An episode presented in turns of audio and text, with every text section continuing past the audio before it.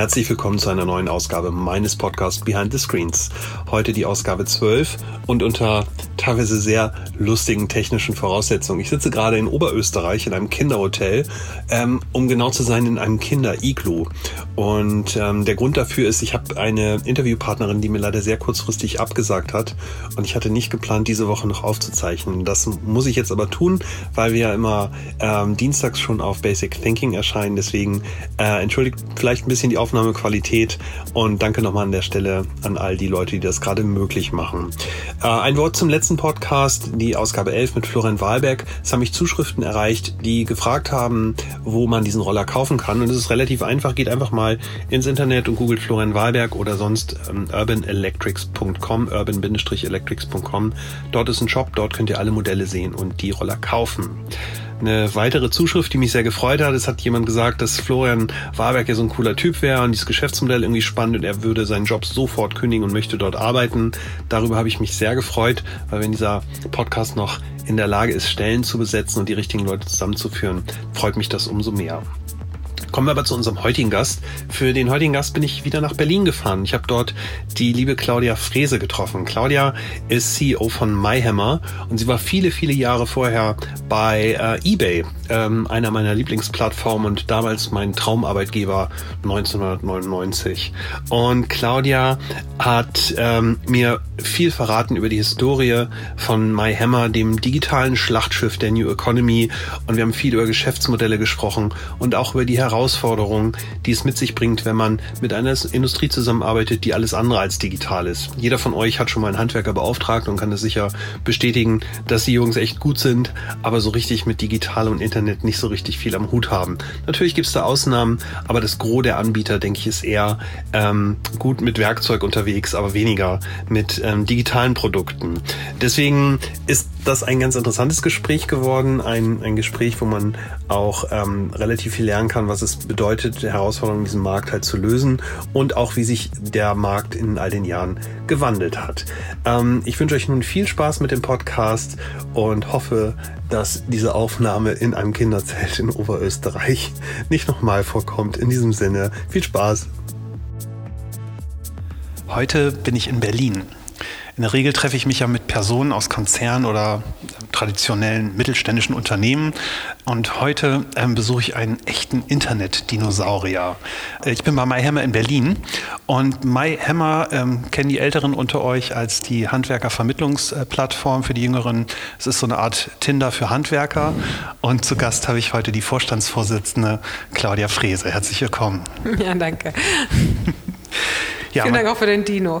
Den hören wir immer besonders gern. Ja, das ist das. Ich komme da später noch drauf, weil ähm, ich kenne MyHammer wirklich sehr, sehr ähm, ähm, lange und ähm, ihr habt natürlich eine tolle Historie. Da kommen wir ja. gleich noch drauf. Vielleicht magst du dich selber mal ganz kurz vorstellen und vielleicht auch direkt sagen, warum du nicht wie die anderen coolen Leute gerade in Austin auf der South by bist. Äh, das kann ich relativ leicht beantworten. Also erstens habe ich viel zu tun und zweitens sind wir ja immer noch, sagen wir mal, sehr kostenbewusst.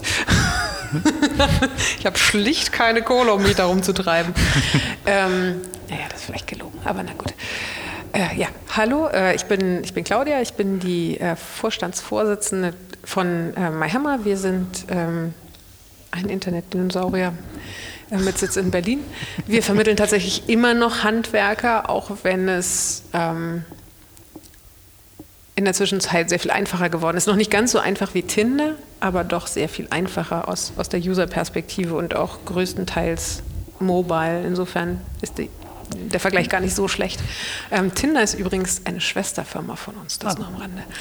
Ähm, denn wir sind äh, seit mittlerweile etwas über zwei Jahren Teil von einem amerikanischen Medienkonzern IC, den gehört auch Match und Match gehört Tinder. Okay. Aber das nur am Rande. Okay. Und äh, vielleicht magst du ganz kurz ein bisschen was erzählen. Ich habe, äh, also vielleicht, wo, wo, du herkommst, du warst lange bei eBay, davor warst du bei MediaWays. Ich hatte neulich den Herrn Middelhoff bei mir im Podcast. Äh, der war ja, glaube ich, damals dein Chef, oder? Der Chef von meinem Chef, von meinem Chef, von meinem Chef. Also ich war da äh, ganz am Anfang direkt nach der Uni und habe da klassisches Marketing gemacht für mhm. eine ähm, Technologiefirma, die damals... Ähm, das, das Internet, also tatsächlich das physische Netz für AOL gebaut hat. Ähm, und wir reden jetzt von den späten 90ern äh, in Gütersloh. Also es war auch so ein bisschen bisschen Anfangszeiten des Internets und ja, zu der Zeit war Herr Middelhoff der ähm, oberste Chef des Konzerns. Den habe ich dann von Entfernung auch mal bei einem Company-Meeting sehen dürfen, aber damit hat sich dann auch. Okay. Er sagte immer, er war ganz lieb und niemand hatte Angst vor ihm. Äh, ist, kannst du das bestätigen? Dafür war der für mich zu weit weg. Ich fand ihn extrem charismatisch, das mhm. kann man sagen. Also ähm, die zwei Meetings, wo ich ihn habe reden hören, fand ich ihn ähm, bemerkenswert mhm. und ähm, äh, ein toller Redner und sehr, sehr klar in dem, was er da wollte. Mhm. Und nach MediaWays bist du dann wohin? Dann bin ich nach Berlin gezogen ähm, und habe erst in einem Startup gearbeitet. Das war so die New Economy Phase ähm, um die Jahrtausendwende rum. Und von da aus bin ich dann ähm, zu eBay gegangen, tatsächlich nach dem Platzen der Blase. Ähm, und ähm, habe dann ein paar Jahre bei eBay gearbeitet und danach war ich ähm, bei einer Firma hier in Berlin, die heißt Artvico und von da aus bin ich hierher gekommen zu MyHammer, was ich jetzt auch schon mein Gott, das sind jetzt auch schon fünfeinhalb Jahre. Ja. Jo. Wahnsinn. Ja, wir haben in, dem, in der Vorüberlegung, ähm, ob MyHammer ein Thema sein könnte, ähm, äh, wirklich kontrovers diskutiert. Und ähm, ich fand eine Sache besonders spannend, ähm, das habe ich in der Einleitung ein bisschen gesagt, der Internet-Dino. Ähm, euch gibt es seit 1999. Ihr seid, äh, alle fangen jetzt irgendwie an, von Digitalisierung zu reden. Ihr äh, geht im Prinzip fast schon in Rente, wenn man das mal so sagen kann. Ähm, was, mich, was mich gewundert hat, wenn man jetzt mal die Zeit zurückdreht vor 20 Jahren, es gab ja unfassbar viele Dinge, die damals in der New Economy passiert sind. Ähm, ich weiß nicht, wie weit du auch zurück über MyHammer überhaupt sprechen kannst. Vielleicht kannst du uns da ein bisschen mitnehmen. Sind, sind Handwerker wirklich die, die, die aufs Digitale gewartet haben oder sind das nicht eigentlich die, die gesagt haben, euch brauchen wir als allerletztes? Ähm, also zunächst mal, das, das stimmt so nicht ganz. Also wir sind als, wir sind als MyHammer sind wir zwei Firmen. Wir sind eine Holdinggesellschaft und eine operative Gesellschaft. Ähm, die Holdinggesellschaft ist tatsächlich 1999 gegründet gegründet und war ähm, das in, ja, wo man sagen, das, das Dachunternehmen einer ganzen Gruppe von ganz frühen Startups und das bekannteste davon ist wahrscheinlich Abajo, so hieß die Firma mich damals auch und ist auch dann 99 äh, an die Börse gegangen und wir sind auch mit der Holding immer noch börsennotiert. Ähm, und unter Abajo hing damals zum Beispiel Eule.de. Das war eine der ersten Suchmaschinen, die man versucht hat in Deutschland zu bauen, als man in Deutschland noch versucht hat, Suchmaschinen zu bauen. Ähm, aber es gab auch äh, wie hieß das Zeug noch? Ich muss mich jetzt überlegen, WAP, WAP-Dating-Apps, ja. ähm, ne, wo man auf seinem Nokia-Tastentelefon die haben, die haben, wir ja damals mhm. gebaut. Ja, ja, konnte man da ähm, auf Partnersuche gehen. Also solche Sachen gab es. Ähm, ja. und, und das war ein sehr umtriebiger äh, Typ, der das gegründet hat. Und ähm, er hat dann äh, 2006 ähm, den ganzen Laden verkauft an Holzbrink und 2006 ist auch die Mayhammer erst gegründet. Also die Plattform okay. für Handwerker ähm, mit dem Geschäft ist jetzt 13 Jahre alt. Okay. Was immer noch alt ist, sagen. Im Vergleich. Im ja. Vergleich, ähm, aber nicht ganz so ähm, erste Welle, sondern vielleicht so zweite Welle. Ähm, und 2006 ist auch das erste iPhone aus dem Markt gekommen, nur wo wir gerade so drüber reden. Mhm. Also wir sind so alt wie das iPhone. Ähm, ich glaube, es war 2008, oder? Hm, nee, nee, nee, nee. ich bin ziemlich sicher. Mal, können wir gleich mal googeln. Können wir gleich mal googeln. Ähm, Anyway, jedenfalls, also und hat das Handwerk auf Maihammer gewartet? Nee, ja. ganz sicher nicht. Ähm, das Handwerk hat sich, glaube ich, mit der Digitalisierung ähm, Zeit gelassen. Ähm, ich will das gar nicht bewerten. Es ist, es ist ja eine, also wir reden ja von, von, von Tätigkeiten, die in der echten Welt passieren, ähm, wo gemauert wird und gemalert und gegärtnert. Und ähm, da war jetzt da hat jetzt niemand drauf gewartet, dass zwingend irgendwie eine Plattform des Wegs kommt und die Arbeit anders organisiert. Ähm, nichtsdestotrotz äh, haben wir es damals hm, gut geschafft, relativ schnell eine kritische Masse zu erzielen und auch ähm, die Marke vor allem sehr, sehr bekannt zu machen. Davon leben wir, glaube ich, heute immer noch sehr stark, dass ähm, insbesondere in etwas älteren Generation, das ist ja unsere Zielgruppe, ähm, die die Marke sehr, sehr bekannt ist und eben auch gut positioniert. Und da ähm, kann man in aller Ruhe ein nachhaltiges Geschäft drauf aufbauen. Mhm. Ich habe, ähm, mein Nachbar ist Bauunternehmer, so ein ganz klassischer, mhm. also jetzt noch kein, kein uralter, so, der ist, ich weiß gar nicht, wie alt er ist, irgendwie Mitte, Mitte 40, Ende 40 äh, circa und, und macht so Kellersanierung. Ich habe mhm. mit dem neulich ähm, gesprochen über Digitalisierung, es ist dazu gekommen und er sagte, er hat sich jetzt auch mal damit beschäftigt und äh, hat ein Buch gelesen und er hat halt beschlossen, dass das nichts für ihn ist, weil er muss ja irgendwie Steine von A nach B bewegen. Und mhm. ähm, habt ihr viele solcher Vorurteile oder solcher Argumente aus, aus möglichen, aus, von möglichen Handwerkern, die mit euch nicht arbeiten wollen? Klar, natürlich. Ähm, wir sind ja auch, wenn man, ähm, wenn man sich sozusagen die Plattform als Gesamtbaustein sozusagen in dem großen, großen, großen ähm, Umfeld. Also Bauwirtschaft ist sowieso eigentlich noch zu weit gegriffen, aber also wenn man jetzt nur mal ähm, die Baugewerke innerhalb des Handwerks betrachtet, ähm, dann kommt man, da divergieren die Zahlen immer so ein bisschen, man kommt vielleicht so auf eine halbe Million Betriebe in Deutschland. Und wir arbeiten im Moment mit ein bisschen über 20.000 zusammen. Also da kann man sehen, das ist jetzt nicht eine marktbeherrschende Stellung in irgendeiner Form, aber wohl ein Produkt, was eine kritische Masse hat und was ähm, von den Leuten, die es nutzen, sehr positiv bewertet wird. Ne? Und, und so muss man das, glaube ich, auch sehen. Also wir, wir sind jetzt nicht, ähm, fällt gerade noch kein gutes Beispiel ein. Irgendwas, was zum Beispiel, ich habe gehört, Amazon hat jetzt mittlerweile in den USA 50 Prozent von E-Commerce. Mhm. Das ist schon ziemlich abgefahren. Da kann man sagen, okay, das ist eine marktbeherrschende Stellung. Ja. Ähm, davon sind wir kilometerweit entfernt. Ja. Ne? Aber, ähm, und, und ich glaube auch nicht, dass es das passieren wird, weil mhm. so dringend braucht uns das Handwerk auch nicht. Mhm. Aber die Leute, die Neukunden suchen oder eine bessere Auslastung, ähm, für die bieten wir ein gutes Produkt und es wird auch rege genutzt. Mhm. So würde ich das einschätzen. Ich, hab, ich weiß nicht, ob die Zahlen stimmen, das, was ich gefunden habe. Ihr habt, ähm, oder das mal in einem, in einem Podcast, glaube ich, mal gesagt, ihr habt äh, eine Milliarde vermitteltes Volumen, also Volumen, was auf der Plattform ähm, vorhanden ist sozusagen und dann äh, rechnet ihr das irgendwie runter auf den, an, an, also auf den möglichen Umsatz. Da kommen wir irgendwie auf 400 Millionen, habe ich gelesen. Ich weiß nicht, ob das stimmt. Ja, nicht ganz. Also ähm, genau, wir haben, also das ist eine Zahl, die haben wir, glaube ich, ist schon ein bisschen älter. Also wahrscheinlich ist es mittlerweile ein bisschen mehr geworden. Aber ähm, wenn man einfach mal multipliziert, was so der durchschnittliche Auftragswert ist mit der Anzahl der Aufträge, dann kommt man tatsächlich über eine Milliarde. Mhm. Ähm, und ähm, wir denken, dass so wir wissen es nicht genau, aber wir denken, dass ungefähr 40 Prozent der Aufträge tatsächlich auch über die Plattform vermittelt werden. Und dann kommt man eben auf so eine Zahl von, weiß ich nicht, 400, 500 Millionen Außenumsatz sozusagen, mhm. wenn wir ein Shop wären, was wir nicht sind. Mhm. Ähm, wir sind ja ein Marktplatz, wir bekommen davon erstmal nichts. Wir haben andere Erlösquellen. Aber dann merkt man, oh, das ist schon nicht so total insignifikant vom, vom Volumen, was über mhm. die Plattform geht. Ich habe eine andere Zahl äh, vom, vom deutschen Handwerk äh, heute Morgen gesehen. 600 Milliarden ist das Gesamtvolumen äh, in, in der deutschen Bauindustrie. Da wird es bestimmt auch Bereiche geben, die für euch gar nicht so richtig spannend sind. Ähm, ich habe mich die Frage, ich habe mir die Frage gestellt, warum ihr, warum ihr noch so klein seid. Also eigentlich, also von der Theorie würde man sagen, ja, mach einen Marktplatz und dann habt ihr die kritische Masse und dann mhm. habt ihr den, die Marke. Also eigentlich müsstet ihr doch, keine Ahnung, 20 Prozent davon haben. Hm, also ich glaube, man muss, wenn man jetzt sagt, die Bauwirtschaft als solches, genau wie das Handwerk als solches, ne, du musst, ähm, glaube ich, ein bisschen verstehen, wie das segmentiert ist. Da in der Bauwirtschaft ist dann auch der Brückenbau oder ähm, alles, was hier an Industrieneubauten entsteht in Berlin. Und das, das das Gros des Volumens. Okay. Und man sagt, okay, Bauwirtschaft hat im Prinzip drei Sektoren. Es gibt den öffentlichen Sektor, es gibt den gewerblichen Sektor, also alles, was irgendwie Bürogebäude sind und, und so weiter und so fort. Und dann gibt es den privaten Sektor, also tatsächlich ähm, Hausbesitzer, Immobilienbesitzer, die für sich selber bauen.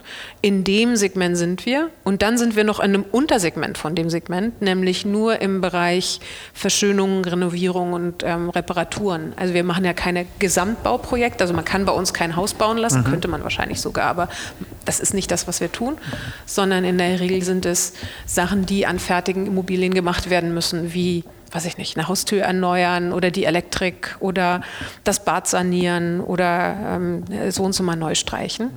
Ähm, und, und das ist für E-Commerce immer noch ein, ähm, sagen wir mal, ein relativ hohes Preistag. Also unsere Auftragsvolumina im Durchschnitt, so dass aber eine ganz breite Bandbreite, es geht irgendwie bei 50 Euro los für sowas wie eine Lampe aufhängen bis hoch zu ein paar Zehntausend für eine neue Garage bauen. Aber irgendwo in der Mitte liegt es bei weiß nicht, zwischen 1500 und 2000 Euro, schwankend je nach Saisonalität. Und ähm, dass ähm, das sind kleine Aufträge für einen Handwerker. Also wenn es ein neues Dach gibt oder wenn es einen kompletten Anbau gibt, dann gibt man ja schnell mal ein paar Zehntausend aus und das ist nicht unser Kerngeschäft. Insofern, da, dadurch erklärt sich jetzt sozusagen der relativ kleine Anteil vom Volumen. Es gibt aber keine statistischen Erhebungen über die genauen sozusagen Umsatzgrößen dieser Segmente. Jeder weiß, dass es diese Segmente gibt, aber die sind nicht wirklich bezifferbar und insofern fällt es uns auch schwer zu sagen, innerhalb von dem Segment, in dem wir sind, wie viel Marktanteil haben wir eigentlich auch. Also ich glaube, der wird immer noch klein sein, weil, äh, weil das kein sehr stark digitalisierter Markt ist und der geht sehr, sehr langsam voran. Aber er ist sicherlich ein bisschen größer als irgendwie unser kleiner Umsatz relativ zu den, weiß ich nicht, 600 Milliarden oder was auch immer du gerade ja, gesagt 600, hast. Ja, 600, genau, ja. Da waren dann aber alle deutschen Brücken mit dabei, ja, bestimmt. Ja, ja, und alle Bahnhöfe und Flughäfen. Genau. Mhm. ähm, du hattest es gerade schon gesagt, es ist jetzt keine, keine Industrie, die sonderlich digitalisiert ist. Ich glaube, mhm. jeder von uns hat schon mal einen Handwerker zu Hause gehabt mhm. und, und sieht, mit was für Technologie die unterwegs sind und was die für ein Telefon in der Hand haben. Ähm, das scheint alles nicht sehr modern und, und vernetzt zu sein und muss es vielleicht auch gar nicht. Ähm, daher auch die Frage, wie ähm, an, an, welcher Stelle glaubst du, dass es überhaupt Sinn macht, dort diesen Marktplatz anzubieten? Weil meine Erfahrung mit Handwerkern ist eigentlich eher so, man kriegt halt keine. Also das kennen wir irgendwie alle. Es gibt ja eher den Handwerkermangel. Das spricht ja aus der Endkundensicht eigentlich danach, dass man das an die Nachfrage, die ja sehr stark ist im Moment, ja online aggregiert. Das ist ja die andere Hälfte von dem, was wir tun, ist ja Nachfrage aggregieren. Ne? Mhm. Also ähm, auf der Consumer-Seite würde ich sagen, haben wir im Moment Rückenwind, weil wir müssen uns eigentlich nur hinstellen und sagen, du findest keinen Handwerker, kein Problem, bei uns findest du einen. Mhm.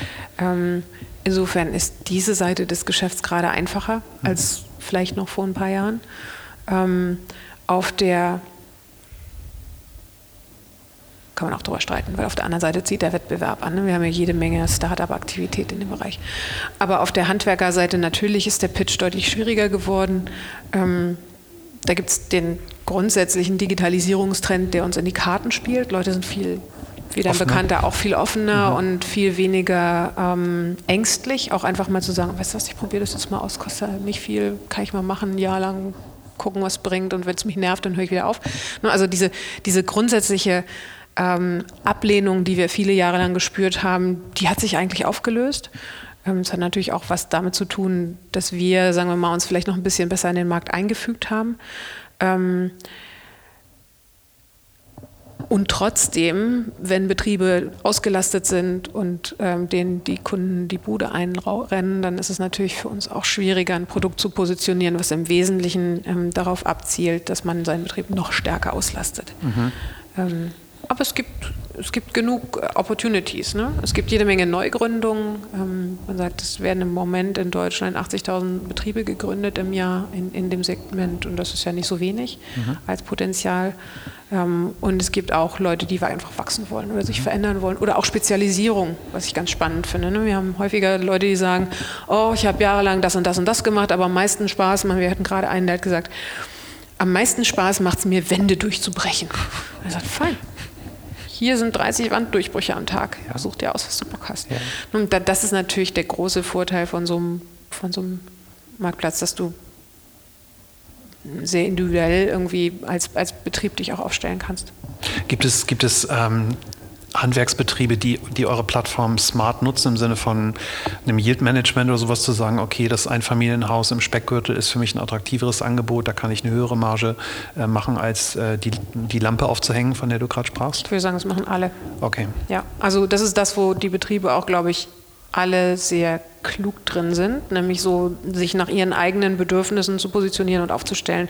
Das kann sein, dass sie zum Beispiel Lieblingsaufgaben haben, die wir lieber machen als andere, mhm. weil das vielleicht schneller geht oder weil da mehr Marge drin ist oder weil es ihnen einfach Spaß macht. Ähm, oder sie sagen, ich suche mir einen bestimmten Umkreis, da arbeite ich, da komme ich gut hin, da muss ich nicht durch Staus fahren, sondern ne, da optimiere ich sozusagen meine, meine Anfahrtszeiten. Da gibt es ganz viele Strategien. Ähm, mhm. Aber äh, ich glaube, das ist ja auch normal. Ne? Das sind ja alles Unternehmer, die müssen ja irgendwie gucken, dass sie ihre eigene, zum einen ihre eigene Ertragslage, aber auch dann ihre eigene sozusagen Auslastung und Planung irgendwie optimieren und das, das machen alle. Mhm. Wenn man sich jetzt mal also ein bisschen die Medien anguckt und das ähm, irgendwie Deutschland redet seit, seit mehreren Jahren von Digitalisierung, die großen mhm. Unternehmen, glaube ich, würden sich ähm, nach einer Person wie dir, die, ähm, die, die, wie sagt man, die Finger lecken. Ähm, du hast 20 Jahre ähm, Erfahrung in der, in der Industrie. Was würdest du sagen, welche Erfahrungen in deinen letzten 20 Jahren haben dich wirklich digital gemacht? Also was hat dir am meisten gebracht? War das deine Zeit ähm, in dem, bei MediaWays, wo es um Technologie ging oder war es eBay oder welche Fähigkeiten brauchst du jetzt eigentlich, die du früher gelernt hast? Hm. Also schwer zu sagen. Von ich, ich glaube, im Grunde habe ich noch nie einen Job gemacht, wo ich nicht gelernt habe. Ähm, und, und die Summe aller Erfahrungen bringt dich dann irgendwann an dem Punkt, an dem du gerade bist. Aber ich, fühle mich jetzt auch überhaupt nicht so, als wäre ich irgendwann an irgendeinem Ende der Fahnenstange, sondern da gibt es noch ganz viele Themen, die ich auch gerne verstehen möchte und wo ich keine Ahnung von habe. Ähm, das gesagt, ich glaube, das ist vielleicht eine der Kernkompetenz von Leuten, die im digitalen Umfeld arbeiten. Ähm, das sind in der Regel Leute, die ähm, sich nicht allzu lange in Komfortzonen aufhalten und keine Angst vor Veränderungen und Risiken haben, was ja auch nicht geht, ne? weil sich sowieso immer ständig alles verändert und ähm, also jeder, der irgendwie ein paar Jahre in dieser Branche gearbeitet hat, hat irgendwie Höhen und Tiefen erlebt und ähm, die gehören total dazu und das Wer, wer, das nicht möchte, der soll, glaube ich, besser woanders hin. Mhm. Im Umkehrschluss kriegen wir unheimlich viel Freiheit und im Umkehrschluss haben wir alle diese wahnsinnig angenehmen und, und äh, sagen wir mal, wenig Bürokratie äh, in der Arbeit, wenig, äh, wenig Politik, äh, einfach eine nette kommunikative Umgebung. Das ist das, was du im, sozusagen im, wie sagt man, was du im, im, Tausch bekommst gegen weniger Sicherheit, weniger Planbarkeit und weniger Komfort. Mhm. Wer das mag. Ich, ich, hatte, also ich habe versucht, mir die Frage selbst zu beantworten und ich hatte, ich hatte vermutet, dass, ähm, dass, dass du eBay sagst. Und ähm, vor, also die, die Erklärung ist relativ einfach. Ich habe ähm, vor ein paar Tagen versucht, die, also ich wollte die Plattform nutzen. Ich suche gerade jemanden, der unsere Fassade anstreicht. Und ich war an so einem Punkt, wo ich abgebrochen habe, weil plötzlich das Thema Vertrauen in mir hochkam. Dachte ich, okay, jetzt gebe ich hier diesen Auftrag halt rein. Ich kenne die Leute nicht. Und Handwerk hat für mich ganz viel mit Vertrauen zu tun. Total. Und genauso hat eBay ganz viel mit Vertrauen zu tun. Total. Vor allem der, in der Anfangszeit. Also ich erinnere mich an die, an, als das Bewertungssystem hochkam, als die mhm. farbigen Sterne kamen. Das war ja alles so ein bisschen zu deiner Zeit. Mhm. Mich ähm, relativ doll damit früher beschäftigt. Und ist Vertrauen das, was euer Dealbreaker ist, also in der Conversion auch? Und ist das, also hast du da besonders viel Ahnung oder sagst du, das ist eigentlich egal, Nachfrage ist da, Angebot ist da, läuft? Also ich glaube, dass Vertrauen, also es ist einer der wichtigsten Erfolgsfaktoren für jedes Marktplatzgeschäft und für unseres insbesondere, das ist völlig klar. Ähm, und zwar von beiden Seiten. Ähm, lustigerweise verstehen unterschiedliche Leute unterschiedliche Dinge darunter. Ähm, und sowas wie ein Bewertungssystem, das hilft natürlich. Ähm, aber es ist äh, viel irrationaler. Also es ist, glaube ich, ähm,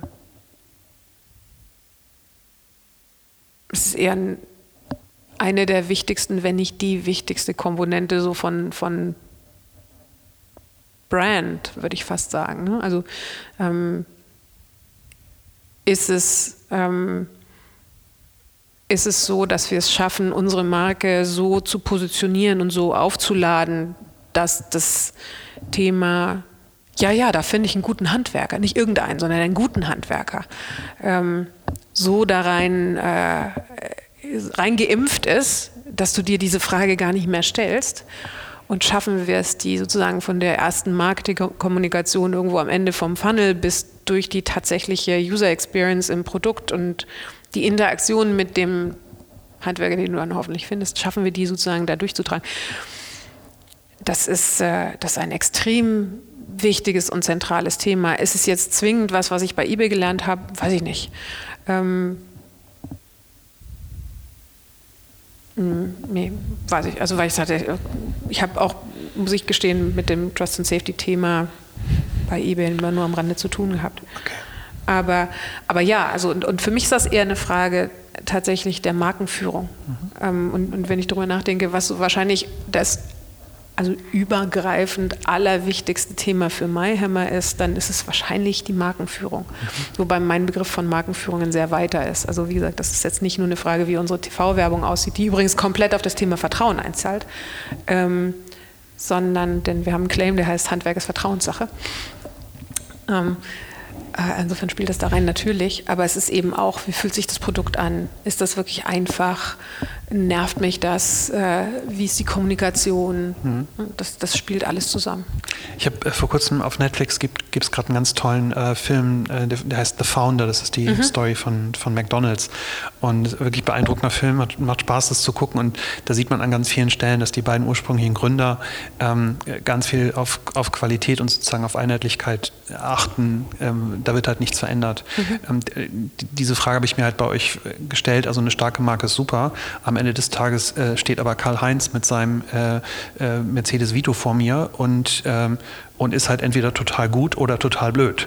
Und da nutzt mir MyHammer gar nichts, weil am Ende des Tages treffen sich dort zwei Menschen, ein total. Dienstleister und ein Auftraggeber. Und wenn das nicht klappt, ähm, nutzt da die Marke gar nichts. Und du hast auch mal im Interview gesagt, dass, es, ähm, dass ihr die Qualifikation eurer Anbieter prüft. Also man kann Klar. das auch ganz cool machen. Mit WhatsApp hast du, glaube ich, gesagt, dass ein Foto reicht. Aber wie stark geht ihr in die Qualitätssicherung eigentlich rein? Wie, wie, wie sicher kann ich mir sein, dass ich einen guten Maler bei euch bekomme? Also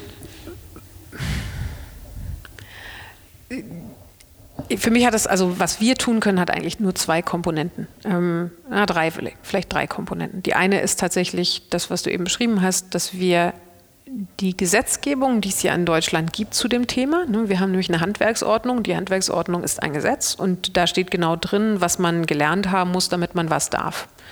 Ähm, so die können wir quasi einfach umsetzen im Produkt. Ähm, und das tun wir, indem wir uns die Qualifikationen, dafür gibt es ja die Handwerkskammern, die sind zuständig für die Ausbildung im Handwerk. Ähm, insofern, das äh, vielleicht noch so einen Schritt zurück. Das ist das sehr Besondere an diesem Markt in Deutschland. Der ist sehr konservativ und sehr stark reguliert. Äh, das ist vielleicht auch für mich die beste Antwort auf deine Frage, warum wächst das nicht stärker? Ich glaube, weil wir in einem sehr stark regulierten, sehr konservativen Marktumfeld unterwegs sind. Das ist auf der einen Seite schwieriger und auf der anderen Seite für uns aber auch ein Vorteil, weil wir nämlich nicht wirklich rausfinden müssen, ob einer das kann, was er sagt, dass er kann, weil das, weil das ja klar ist qua hat. seiner Ausbildung. Ja. Denn das ist genau ein Teil der Regularien, die es eben gibt. Insofern müssen wir eigentlich nur uns sozusagen die Qualifikationsnachweise einschicken lassen. Und im Zweifelsfall, wenn wir nicht sicher sind, ob die so ausreichen, nachfragen bei der zuständigen Handwerkskammer. Und da gibt es auch immer einen, der die Fragen beantworten kann, was schon ganz cool ist eigentlich. Mhm. Ähm, so, insofern, das ist die eine äh, Komponente. Die andere Komponente ist in der Tat das Bewertungssystem. Ähm, ich glaube, dass ähm, Bewertungen nicht zu unterschätzen sind im, in der Aussagekraft für Vertrauensbildung bei Internetplattformen, weil es sind einfach Stimmen von echten Leuten mit echten Erfahrungen und mh, hm, die sind viel besser als alles, was wir jemals sagen könnten. Ähm, und die dritte Komponente ist dann, ähm, wenn es zu Konflikten kommt, natürlich kommt es gelegentlich zu Konflikten, zumindest mal als Ansprechpartner zu fungieren. Was wir nicht können, ist, wir können nicht wirklich beurteilen, ob irgendwas gefuscht ist oder nicht. Wir sind ja keine Handwerker. Aber wir können natürlich dafür sorgen, dass die dafür zuständigen Stellen, und auch da hilft uns die Regularien in Deutschland, es gibt nämlich solche Stellen, ähm, Schiedsstellen der, der Kammern, die man anrufen kann, wo man sich einen Gutachter holen kann und sagen kann, finden wir raus. Und es ist relativ klar gesetzlich geregelt, wann nachgebessert werden muss und wann nicht und so weiter. Aber darüber aufzuklären, das können wir tun. Habt ihr mal drüber nachgedacht? Also ich, ich versuche gerade ein anderes Beispiel zu finden. Ich glaube, Airbnb wäre eins oder mhm.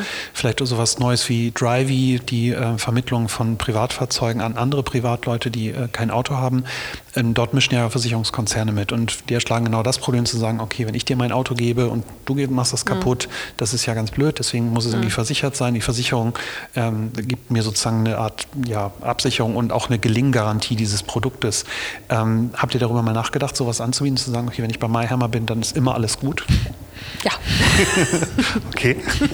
Und wann kommt das? Ähm, äh, also irgendwann, irgendwann ganz sicher. Also weil das liegt so nah. Ähm, konkret morgen früh sicher nicht, nee. Ähm, das ist nicht so total trivial. Ähm, und ähm, immer schon auch ein Thema, über das wir, über das wir gesprochen haben und wo ich denke, ja, ultimativ müssten wir natürlich sozusagen so weit in die Transaktion reingehen, dass wir sicher sind, dass wir sie auch garantieren können, was wir im Moment nicht tun, sondern wir halten uns relativ weit raus. Und wir haben auch eine ganz gute Vorstellung, wie das aussehen würde als Produkt.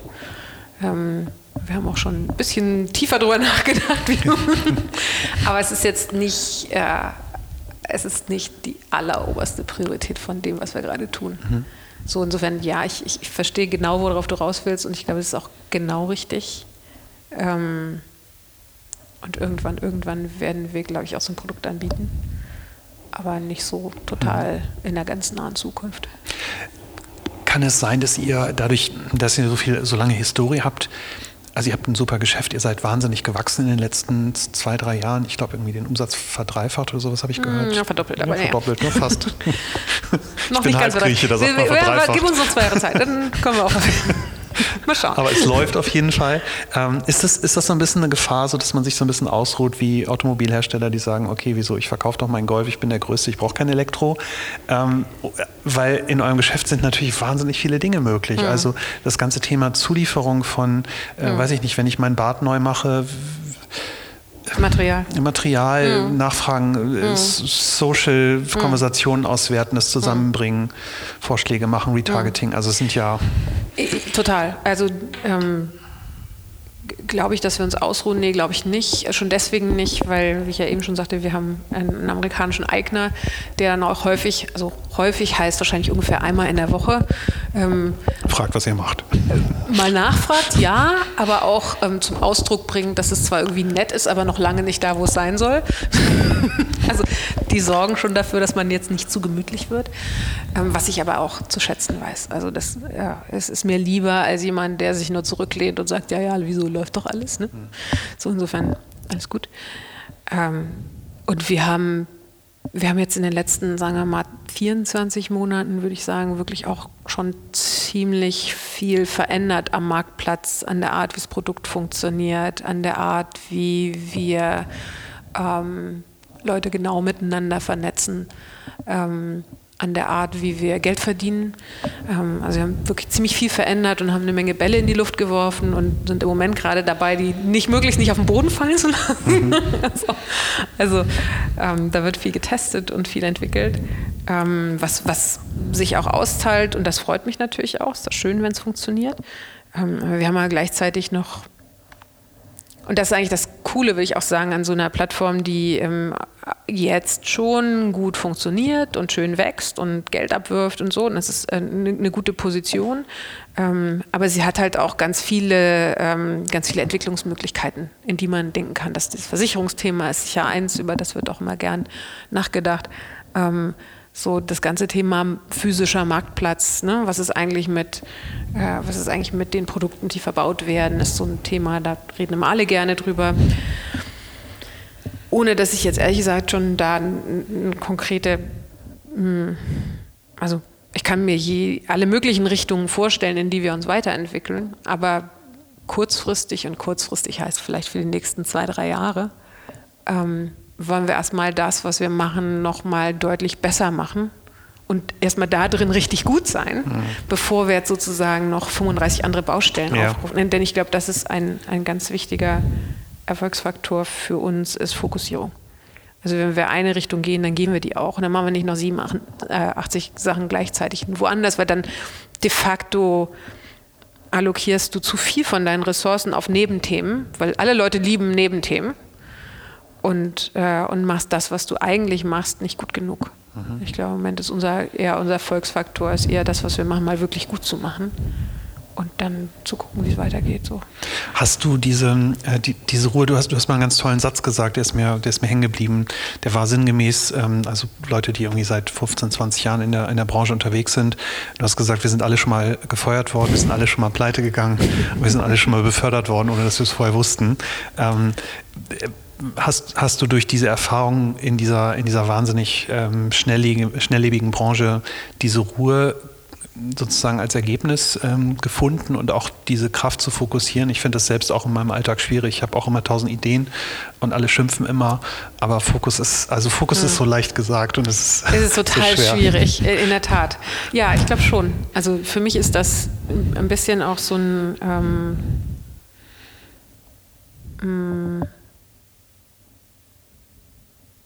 ein Ergebnis von Stress, ganz banal gesagt. Ne? Wenn du ähm, wenn du halt durch so, ne, wir haben eben, wir haben alle schon, also so diese größeren Hochs und Tiefs, aber auch dann so diese kleineren Stressphasen, typischerweise kurz vor Ende von irgendeinem Projekt und dann so die letzten paar Wochen wird so richtig heftig und man arbeitet viel und Sachen gehen schief und, ne, und ähm, bist du ganz happy, wenn du irgendwie aus dem Projekt rauskommst und dann fällst du in so ein Loch und denkst, ah, ist ja langweilig.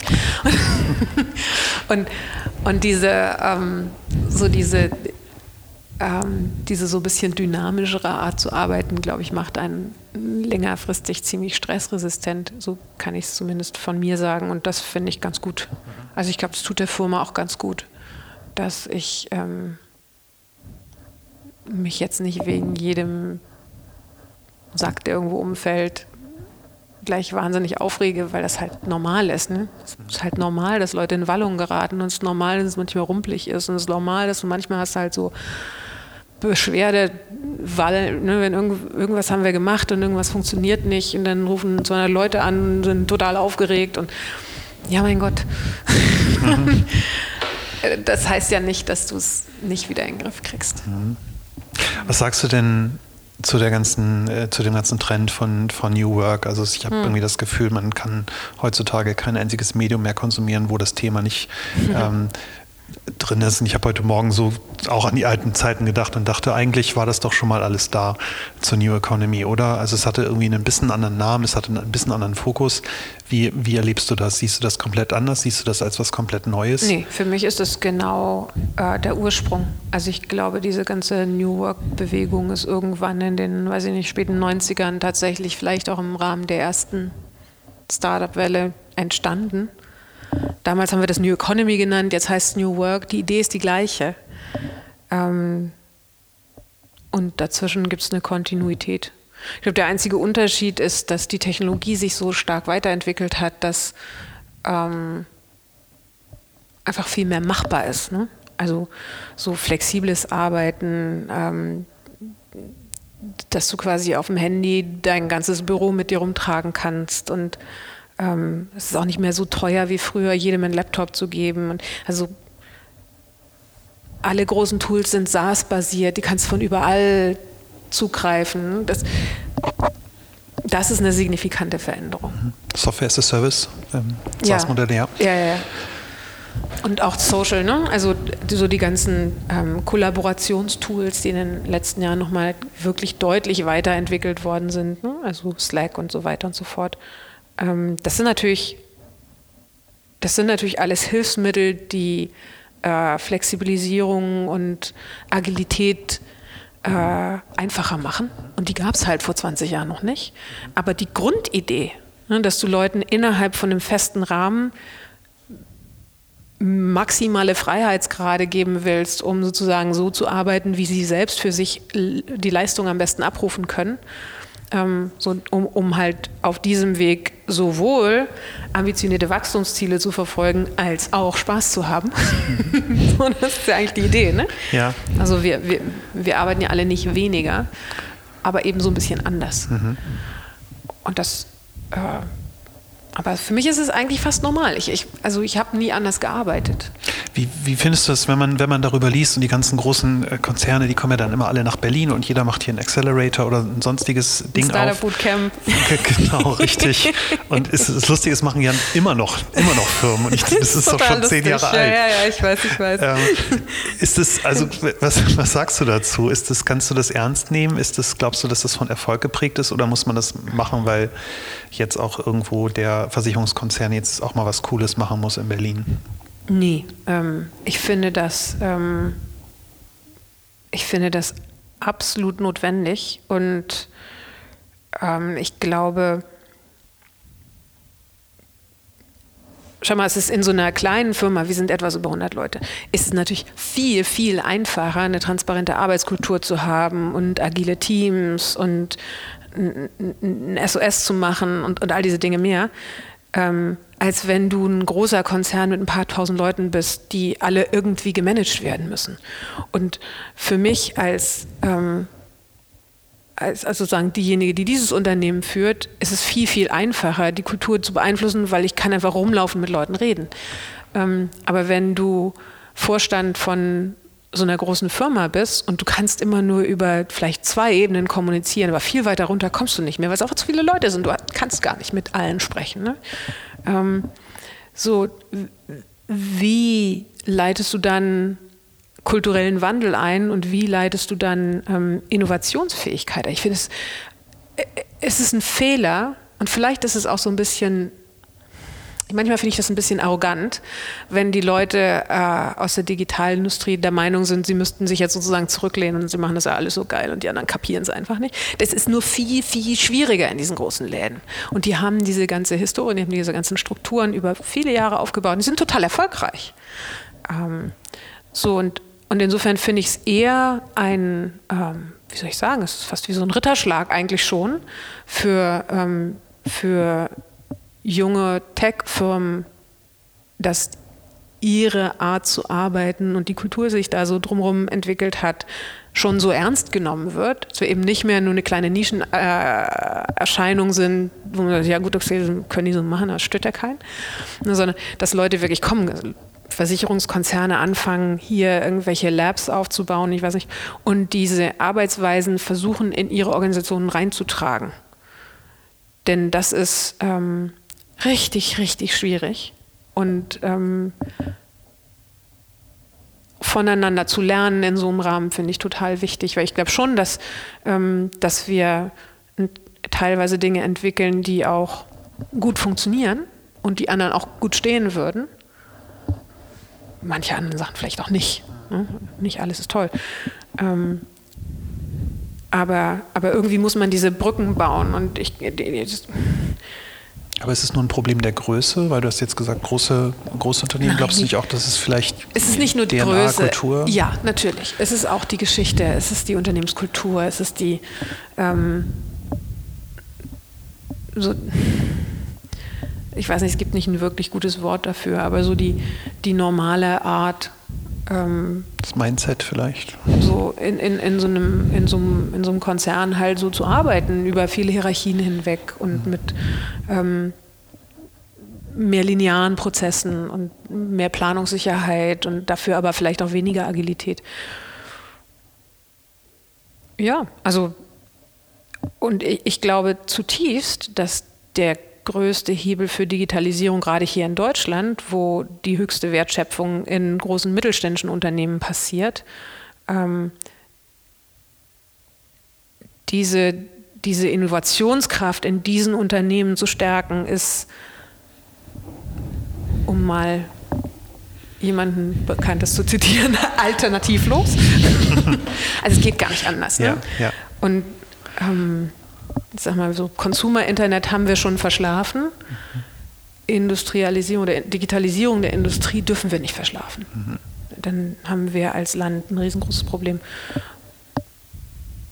Und Aber also von wem sonst sollen sie das lernen? Das sagt sich natürlich immer so einfach. Ne? Ich sage solche Dinge natürlich auch immer, weil ich sie auch zutiefst glaube. Und gleichzeitig sitze ich halt vor diesen, vor diesen Geschäftsführern mit einem 5000, mit 5000 Mitarbeitern, die an einem Glashochofen sitzen und die halt diese wahnsinnige Cash-Cow da haben und die halt sagen, ich, wir sind halt ein Hochofen von acht auf der Welt und sie reden von Digitalisierung. Und Gleichzeitig weiß ich, dass es die höchstwahrscheinlich in 20 Jahren nicht mehr geben wird. Ähm, wie, wie, wie, kriegt man, wie kriegt man das hin? Also wie, wie machst, wie machst du den Change hier? Ich meine, auch ihr habt Historie, ihr werdet auch irgendwie mhm. Äh, Dinge haben, Regeln haben, von denen du gar nichts weißt, die mhm. die Leute aber irgendwie leben und du wunderst dich. Mhm. Äh, wenn ihr jetzt plötzlich 200 Leute seid, du kannst ja nicht jeden Tag mit jedem reden. Wie kriegst du das hin? Wie bleibt ihr so agil? Müssen wir erst mal gucken, ne? Bin mitten in dem Problem. Ähm, also, ich weiß nicht, ob es darauf eine gute Antwort gibt. Ähm, denn wir haben ja tatsächlich, wir haben ja keine althergebrachte Struktur, die man jetzt in irgendwas anderes überträgt, sondern das entwickelt sich tatsächlich jetzt ja erst im Laufe der Zeit. Und ja, ich glaube nicht, dass wir mh, hm, sehr schnell sehr viel größer werden. Das möchte ich eigentlich gar nicht. Ich glaube, das braucht die Firma auch nicht. Wir können so viel über Automatisierung auf der Plattform erreichen, dass wir Gott sei Dank nicht so viele Leute brauchen. Ähm, es wäre gar nicht zielführend, jetzt plötzlich hier 300, 400 Leute rumrennen zu haben. So, Fände ich auch gar nicht, gar nicht so schön. Aber natürlich ist es trotzdem so. Ne? Also natürlich ist es trotzdem so, du brauchst dann irgendwann mehr Strukturen, musst dann irgendwann eine zweite Führungsebene einziehen. Und, und das haben wir auch schon getan. Und, ne, letztendlich, das ist dann so eine klassische Antwort auf ein altes Problem. Wie schaffen wir es trotzdem, intensiv miteinander zu sprechen und ähm, gemeinsam Entscheidungen zu fällen, von denen wir inhaltlich überzeugt sind. Ich glaube, das geht nur darüber, dass du ähm, eine, wie soll man das erklären? Also so eine sehr sachorientierte, diskursive Kultur irgendwie hast. Ne? Also im, versus eine sehr personenorientierte, emotionale weil dann fängt es an, wer hat aber den Titel und das ist aber die Hierarchie und ich will aber auch das größere Büro und bla bla bla bla bla. Versus wir finden die Themen, über die wir diskutieren, so spannend, dass wir uns die Köpfe einhauen können über irgendeine fachliche Diskussion und am Ende gehen wir doch zusammen Mittagessen. Und das, ich glaube, das ist eher die Kultur, die wir wollen, uns, uns in der Sache tief reingraben und streiten und die beste Lösung finden. Und wenn wir sie nicht finden, dann testen. Wir sind sehr zahlengetrieben, sehr testgetrieben, weil wer weiß schon, was richtig ist. Ähm, aber auch das muss man ja gemeinsam entwickeln. So, also wenn es am Ende auf eine sachliche Ebene runterbrechbar ist, dann ist es viel leichter. Ähm, aber nochmal, in einem kleinen, überschaubaren Umfeld ist es viel leichter, sowas zu sagen, als wenn du, ähm, als wenn du halt eine, eine Riesenstruktur hast, die man nicht mal eben so einfach überblicken und bewegen kann. Du, du, hast gerade gesagt, du bist gerade mitten in diesem Problem. Also ist, ich, hm. wenn man sich ein Unternehmen anschaut und wenn es wächst, ist es natürlich am Anfang gut, jemand hm äh, an der Spitze zu haben, der charismatisch ist und führt, dass das Unternehmen mhm. sich im Prinzip oder auch die Marke halt über diese Person identifiziert. Jetzt habt ihr eine Größe, wo das eigentlich nicht mehr funktioniert. Du hast selbst gesagt, du hast nicht mehr die Zeit, mit jedem jeden Tag zu sprechen. Vielleicht weißt du sogar nicht mal die Namen von den Kollegen, die irgendwie neu anfangen. Ähm, auf jeden Fall nicht in der ersten Woche. ich, ich, spekuliere.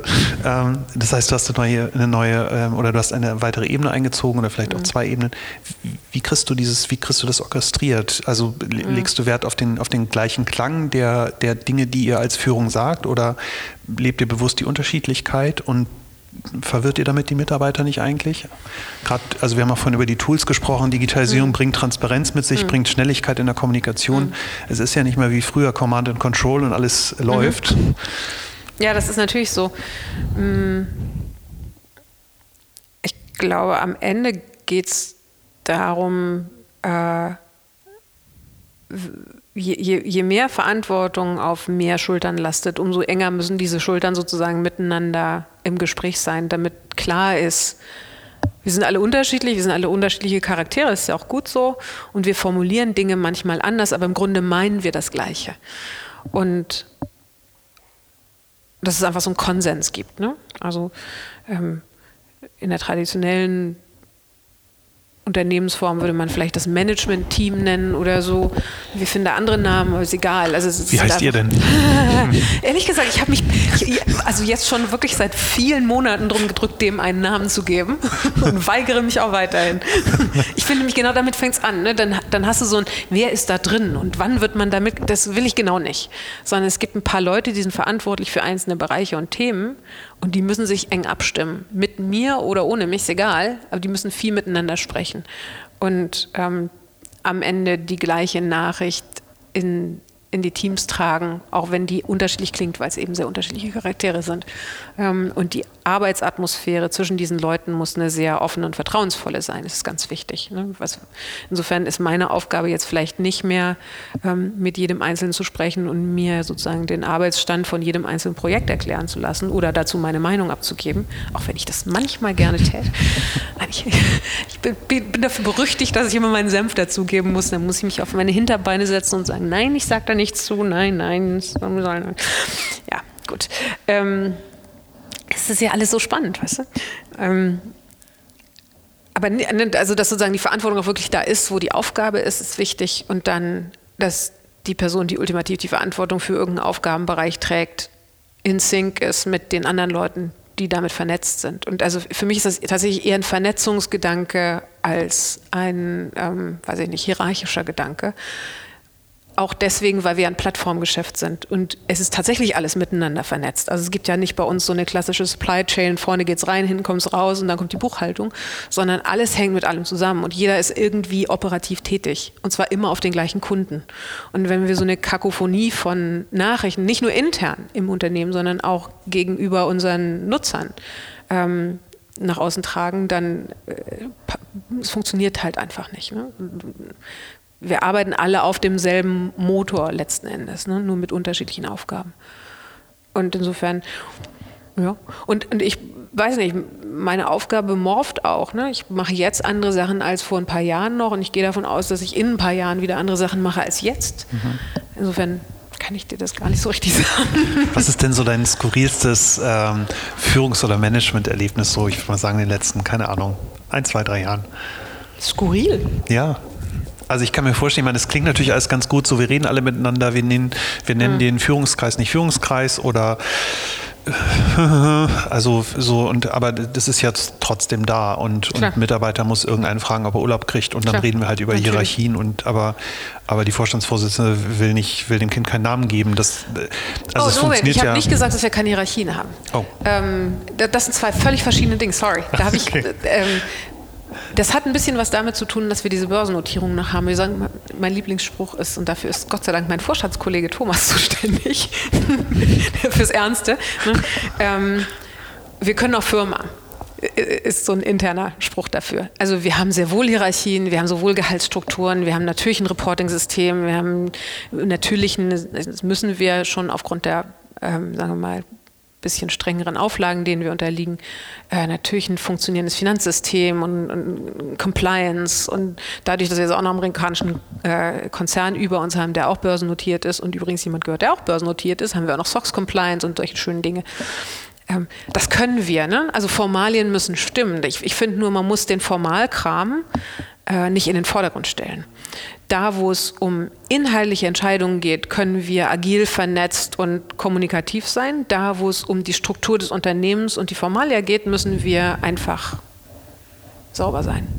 Das sind, das sind zwei ja. verschiedene Stränge. Auf, auf der anderen Seite, wenn dann mal was schief läuft und wenn ein, ein, ein Mitarbeiter einen, einen, Fehler macht, der das Unternehmen gefährdet, dann hilft einem das natürlich nichts, wenn man sagt, fachlich könnt ihr so ein bisschen rumwurschteln, wie ihr wollt, aber auf der anderen Seite sind wir sehr strukturiert. Nö, ich, das würde ich anders sehen. Ich glaube, ähm, gerade in den äh, Situationen, wo ähm,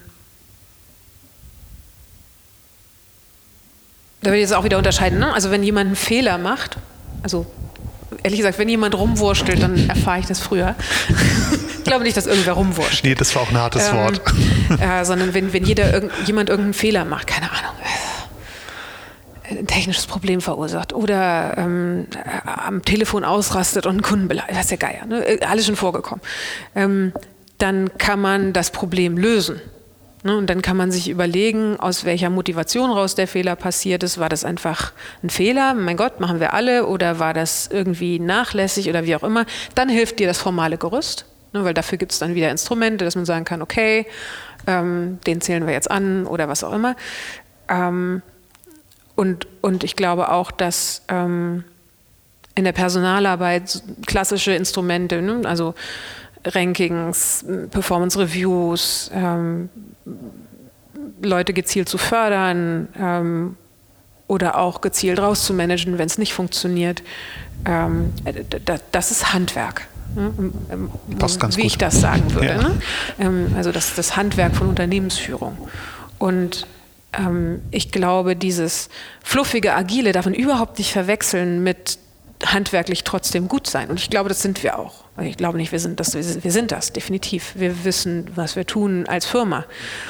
Aber nochmal, das heißt nicht, dass ich bloß, weil ich nur zufällig an der Spitze der Pyramide stehe, inhaltlich besser beurteilen kann, ob irgendwas für die Plattform richtig oder falsch ist. Und in der Diskussion ist meine Stimme eine von vielen. Ähm, und da gibt es unterschiedliche Perspektiven und die müssen irgendwie zusammenkommen und dann müssen wir gemeinsam Entscheidungen treffen. Und natürlich werden Entscheidungen, wenn sich irgendwie bestimmte Leute nicht einig werden, dann auch irgendwie eskaliert über hierarchische Strukturen und so weiter. Aber das ist eigentlich der falsche Weg. Mhm. Eigentlich musst du es über die Zahlen machen. Nochmal, aber das ist der inhaltliche Teil. Es ja. gibt auch den formalen Teil und die ja. müssen beide koexistieren. Ja, das, was ich so in meiner Arbeit oft beobachte, ist, ist genau, also das genau das hinzubekommen, weil, also wir haben gerade so ein bisschen gelacht darüber, dass der große Konzern kommt nach Berlin und macht hier mhm. irgendwie ein cooles Büro auf. Und gleichzeitig ist dieses, äh, ist, ist dieses Konstrukt natürlich irgendwie in einem größeren, in einer Firma, ja. in einer Struktur. Und es gibt Incentivierungssysteme, Bewertungssysteme, Richtlinien. Und da kann man äh, draußen noch so viel digitale Farbe an sein Haus streichen, wenn es drinnen halt immer noch Betriebs Betriebsrat der alten Schule ist, dann wird das halt schwierig mhm. mit äh, flexiblen Arbeitszeiten und Co. Also das geht mittlerweile auch, aber du weißt, was ich meine. Kommt auf den Betriebsrat an, würde ja. ich sagen, aber ja. Klar. Ja. Ich würde gerne zum Abschluss ähm, ein bisschen in die Zukunft gucken okay. und ähm, ähm zwei, drei Fragen. Und da, ähm, ich, ich erinnere mich, ich habe im Studium, das war 1997, habe ich in Münster am äh, Lehrstuhl für Distribution und Handel ein Projekt gemacht mit dem mhm. Baumarkt Obi. Mhm. Und da waren wir irgendwie im Baumarkt und haben äh, ähm, Kunden beobachtet, was die dort tun. Und mhm. äh, wir haben dem ganzen Kind einen Namen gegeben und haben gesagt, äh, ein Baumarkt muss komplexe Konsumprobleme lösen. Die sind nicht nur da, eine Schraube zu verkaufen oder eine Bohrmaschine, das ist sozusagen ein, ein Baumarkt der alten, der alten Schule, ähm, sondern Kunden kommen ja rein und sagen, ich will einen Spiegel äh, an die Wand hängen. Das heißt, ich brauche irgendwie Dübel, ich brauche eine mhm. Bohrmaschine. Also ist ein komplexes Konsumproblem. Mhm. Glaubst du, dass, also und das wird höchstwahrscheinlich heut, heutzutage ähnlich sein. Eine Fassade anstreichen mhm. hat höchstwahrscheinlich viel mehr äh, ähm, Perspektiven oder viel mehr Gewerke, die man benötigt, wenn man auch einen mhm. Gerüstbau braucht und so weiter, als, äh, als jetzt nur zu sagen, ich kaufe eine Schraube. Mhm. Äh, wie siehst du die Entwicklung? Könnt ihr diese, diese Komplexität in Zukunft vielleicht besser abdecken als der Handwerkermeister, der halt weiß, wie es geht? Mm, nein, also wir können sowieso nie irgendwas besser abdecken als der Handwerker. Wir können andere Dinge, die der Handwerker nicht kann und vielleicht gibt sich daraus irgendeine Synergie. Ich, ich würde die Frage ein bisschen anders drehen. Also wenn man sich unseren Marktplatz anguckt und die sehr unterschiedlichen Themen, die wir, ähm, die wir bearbeiten oder vermitteln, dann gibt es da weniger komplexe Tätigkeiten und sehr komplexe Tätigkeiten. Ähm, Malern zum Beispiel im Innenanstrich relativ wenig komplex. Äh, ne, da geht es im Prinzip nach Quadratmetern und dann musst du noch irgendwie drei Fragen über den Untergrund fragen und dann kannst du eigentlich schon Preis sagen, weil weiß man irgendwie, wie es geht. Ähm, versus, keine Ahnung, irgendwas im, im, Sanitärbereich, wo man erst die Wand aufreißen muss, um zu gucken, wo das Problem liegt. Ähm, diese unterschiedlichen Komplexitätsgrade erfordern unterschiedliche Arten von Plattformlösungen, unterschiedliche technologische Potenziale, aber auch äh, unterschiedliche Geschäftsmodelle. So was ich total spannend finde, wenn ich mir den Markt angucke im Moment, ist, dass es immer mehr spitze, tiefe, kleine Technologieunternehmen gibt, die genau in diesen einzelnen Nischen mit ähm, ja, mit, mit unterschiedlichen Ansätzen reingehen. Also Heizung ist so ein Bereich. Ne? Da gibt es zwei, drei Player, einen großen, ähm, die sagen von Anfang bis Ende alles machen. Die sind im Prinzip ein sehr, sehr großer, wenn nicht der größte sogar Handwerksbetrieb in dem Segment, sind aber natürlich auch ähm, digitale Marketer und, ähm, und eine Marke und all diese Dinge. Ne? Also die sind spitz und tief ähm, in den, in den äh, und das ist total interessant, weil ich glaube, warum das Modell so toll ist, ist, weil ähm, ein sehr hoher Materialanteil drin ist und weil sie sich ähm, sozusagen andere Einkaufskonditionen erarbeiten können über die Menge, die sie abdecken. Ähm, so, das ist ein Geschäftsmodell. Es funktioniert aber natürlich auch nicht überall, sondern es funktioniert halt nur in einer kleinen Anzahl von, von Nischen. Ähm, Genauso gibt es in den, in den offeneren Segmenten, also im Umzugsbereich zum Beispiel, gibt es ein paar, paar Startups, die ganz, äh, ganz spannend unterwegs sind. MalerInnenausbau ist ein Bereich, da gibt es wahrscheinlich im Moment fünf oder sechs Startups hier in Berlin, die versuchen, ähm, integrierte Geschäftsmodelle hinzustellen. Und ähm, das, ist, das ist für mich eher so ein bisschen die Frage. Ne? Also wir sind ja eigentlich eine Plattform der alten Schule. Wir sind nicht tief, aber dafür wahnsinnig breit und funktionieren vor allem als Aggregator für Nachfrage über die große Marke. Ähm, aber ich glaube schon, dass es sozusagen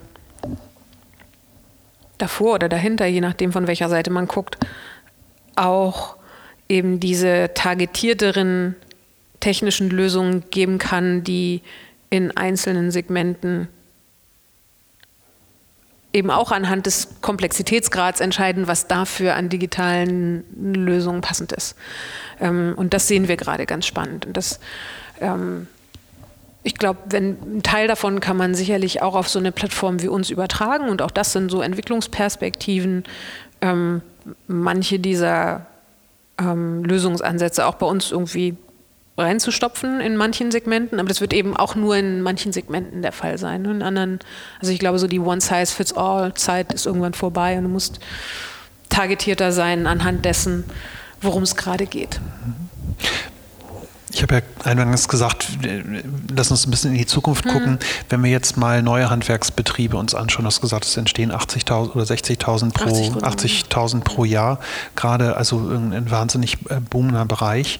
Das sind ja alles. Ähm äh, nö, übrigens nicht. Das ist äh, rückläufig. Oh, okay. Ähm, die Anzahl das der Gründungen im Handwerk, das, die waren schon mal größer. Okay, gut. ähm, ist egal, die Frage funktioniert mhm. trotzdem, weil ähm, das sind ja höchstwahrscheinlich ähm, eher jüngere Leute, die irgendwie vielleicht gerade anfangen, die, die, die auch digital aufgewachsen sind, die auch ein digitales Netz mitbringen, die eine, die sozusagen selbst eine digitale Reichweite vielleicht haben. Mhm. Bedroht euch das Geschäftsmodell? Hat der Handwerker der Zukunft vielleicht seinen eigenen Marktplatz über WhatsApp oder was auch immer? Nö, komplementär. Also wir ähm, den Teil des Markts gucken wir uns immer ziemlich genau an. Wir versuchen auch mit allen, die eigene Reichweiten aufbauen, zu sprechen und uns irgendwie zusammen zu verpartnern. Ne? Wir können denen Traffic geben, die können uns Traffic geben. Das tut überhaupt nicht weh. Ähm, da gibt es dann auch ganz unterschiedliche Modelle für irgendwelche Partnerschaften und so. Ähm, ich glaube, dass äh, es gibt eine kleine Handvoll von äh, sehr erfolgreichen Betrieben, die mm, ziemlich respektable Reichweiten aufbauen, allerdings auch mit einem ziemlichen Einsatz. Ne? Das kostet halt auch echt Zeit. Ähm, und Gibt es in solchen Betrieben dann irgendeinen Digitalverantwortlichen? Oder nee, eben nicht. Die meisten Betriebe sind ja sehr klein. Ne? Das sind okay. irgendwas zwischen entweder Ein-Mann-Betriebe oder wenige Mitarbeiter. Ne? Typischerweise der Maler, ein Geselle und noch ein Auszubildender oder so. Und dann macht der Chef das dann? Ähm, und einer von denen Instagram nebenbei. ähm, oder ne, Vater und Sohn oder Vater und Tochter. Ähm, Nö, äh, ich glaube, das beißt sich überhaupt nicht. Im Gegenteil, wir freuen uns total, dass ähm, gerade so im Social-Media-Umfeld ähm, Handwerk tatsächlich auch langsam ein bisschen mehr, bisschen mehr Schwung kriegt. Das ist für uns eigentlich eher eine Opportunity als irgendwie ein, irgendwas, was uns Sorgen macht. Mhm.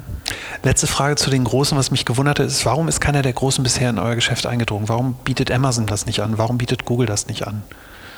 Google bietet es an, ähm, Amazon auch. Äh, Facebook auch, ah. aber nicht in Deutschland. Okay. Ähm, also alle Großen haben ähm, Experimente am Laufen im Bereich, sagen wir mal, Services im weiten Sinne. Ähm, auch Investments in andere ähm, Spieler, nicht im deutschen Markt, aber im amerikanischen Markt. Ähm, aber eben auch auf den eigenen Plattformen. Ähm, zum Beispiel hat Facebook Marketplace ähm, eine Home Services Kategorie gelauncht äh, in den USA, ähm, in Kooperation übrigens mit unserer Mutterfirma. Ähm, und äh, denkt, soweit ich weiß, auch darüber nach, das in Europa zu tun, aber ich weiß es tatsächlich nicht. Wir haben da schon ewig nicht mehr drüber geredet. Ich, warum ich glaube, dass das ähm, äh, kein sehr große Gefahr für uns ist. Also wenn einer von denen sehr ernsthaft in dein Geschäft reingeht, dann ist das immer eine große Gefahr. Ne? Also so, having said that, ne? für uns alle ist, wenn einer von denen auf den Plan tritt, dann hast du halt schlechte Karten. Aber das, was wir machen, ist total kleinteilig und es ist halt auch nach wie vor ein relativ kleines Geschäft. Und es gibt einfach so viel größere Opportunities, dass ich denke, wir werden auf deren Radar. Speisezetteln irgendwo mhm. draufstehen, mhm. aber nicht auf Platz 1 und auch nicht auf Platz 10, sondern vielleicht so auf Platz 35. Und das lässt ja. mich noch relativ entspannt sein. Ähm, und Google hat, also ich meine, mit Local natürlich sowieso einen Fuß im Bein, äh, einen Fuß im, Markt, würde ich sagen. Äh, aber ähm, hatten, die haben auch so ein, so ein Service-Vermittlungsprodukt gelauncht vor nicht allzu langer Zeit und ich glaube, das ist still und schweigend wieder in der Versenkung verschwunden. Ich weiß nicht, wahrscheinlich taucht es in den Serbs noch irgendwo auf in den USA, aber jetzt nicht so, dass man es irgendwie mitkriegt. Ich glaube, das ist für die kein, das Geschäft ist so kleinteilig und so klein, das ist für die kein wirklich spannender Markt. Ja, eigentlich beängstigend zu sagen, das ist äh, erst, wenn es groß genug ist, ähm, dann greifen die an und dann hat man eigentlich auch verloren. Ne? Ja, aber so ist es doch auch. Ja. Ne? Also wenn du dir mal die Verticals anguckst, wo sie reingehen, dann gehen sie wirklich so von oben runter nach Umsatz und sie sehen ja auch, wo die größten Werbeumsätze sind, mhm. wo die größten Geschäfte sind. Mhm. Und dann greifen sie an. Ja. Ne? Und dann kannst du halt mal gucken. Ja.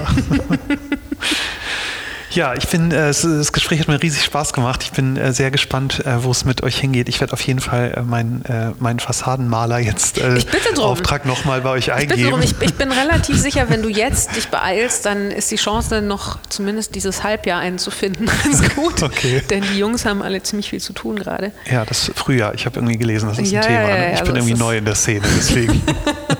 in einem Jahr habe ich bestimmt neue Geschichten. Mhm. Super, vielen, vielen Dank für deine Zeit sehr und gerne, äh, alles, alles Gute und weiterhin ein äh, sehr glückliches äh, Händchen bei der Führung dieses äh, einzigartigen und tollen Unternehmens. Vielen Dank. Dankeschön.